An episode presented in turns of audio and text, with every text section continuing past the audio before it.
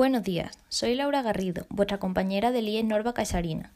Antes de empezar, quiero daros las gracias por acompañarme aquí hoy, porque para mí, igual que para muchos de vosotros, es un reto estar aquí hoy y presentaros un tema que puede que a algunos os haya tocado vivir de cerca.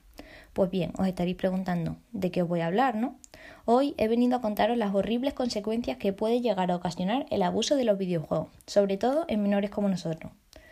Jugar a videojuegos moderadamente no es malo, ni mucho menos. Incluso en algunas terapias se utilizan videojuegos para algunas rehabilitaciones, tanto físicas como psicológicas.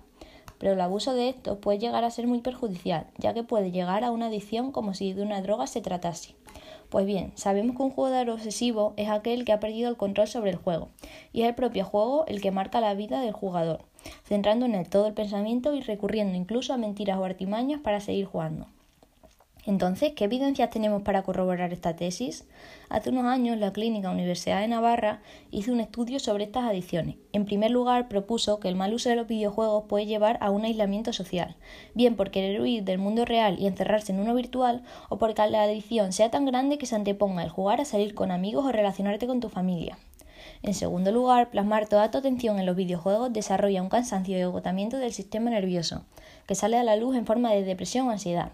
En muchos casos esto deriva en un deterioro en el rendimiento académico, que se aprecia porque dificulta la capacidad de atención y provoca un gran desinterés por las actividades escolares.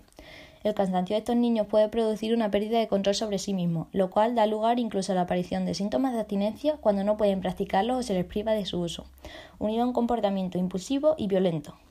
En último lugar, este problema se ha relacionado también con un mayor riesgo de desarrollar enfermedades como sedentarismo, ayudado de chuches o comida basura, dolores de cabeza, malas posturas corporales, tendinitis en manos y dedos, irritación de los ojos, lo cual es muy perjudicial para un organismo que está en crecimiento.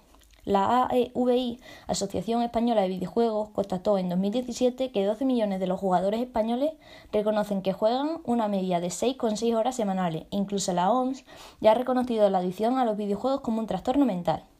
¿Estabais pensando en alguien cuando os estaba contando esto? Si vuestra respuesta es sí, dejadme deciros que a esa persona necesita vuestra ayuda y es vuestro momento de actuar. Con todo esto, quiero deciros que hoy en día este problema existe y es más común de lo que pensamos. Y tenemos que actuar, porque si no, ¿qué será de nuestra generación dentro de unos años? Espero que os haya gustado e inspirado y sobre todo que hayáis aprendido mucho con ello. Muchas gracias.